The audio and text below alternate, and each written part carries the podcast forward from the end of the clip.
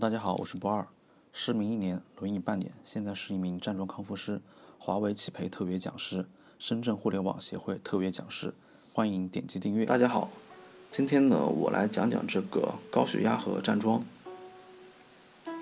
站桩呢，对这个治疗高血压的效果还是不错的，但是呢，如果是这个高血压患者呀，站桩就要很注意，如果没有站好的话呢，非但不能够降低血压。相反，可能还会造成这个血压升高。那么这种情况呢，在我的这个资料库里面呢，还算是比较常见的。所以呢，我今天讲讲这个问题。首先呢，我们看看站桩为什么能够降低血压呢？站桩它能够降低血压的直接原因，就是平复你的这个交感神经，增强你的副交感神经。交感神经是负责人体的这个兴奋的。啊，例如你这个心跳加速了，血流加快了，这都是交感神经。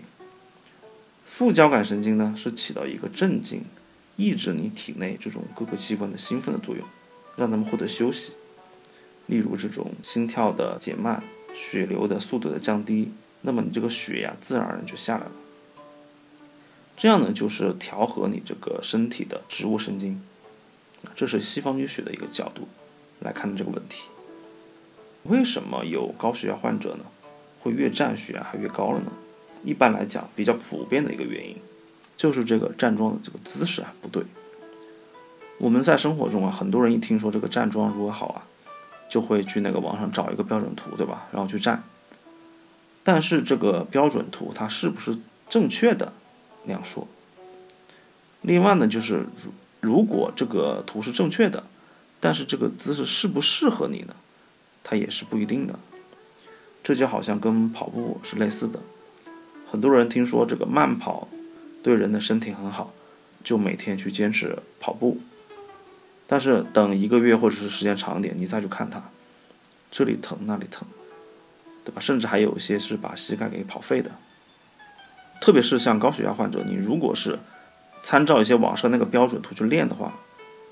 时间久了之后呢，你就会感觉头晕眼花，甚至就血压升高了。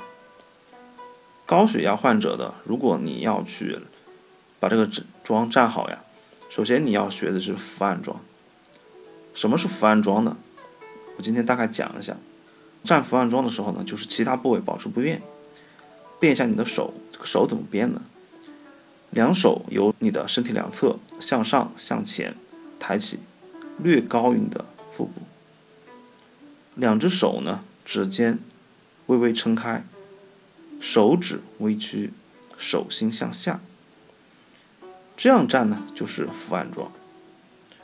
另外呢，就是还有就是有些学员会说，我不愿意站这个伏案桩。其实你站这个标准桩的高桩也是可以的。如果需要伏案桩图片的呢，可以加我的这个微信 x 六七三六五，那么我会把这个姿势图片呢发到朋友圈。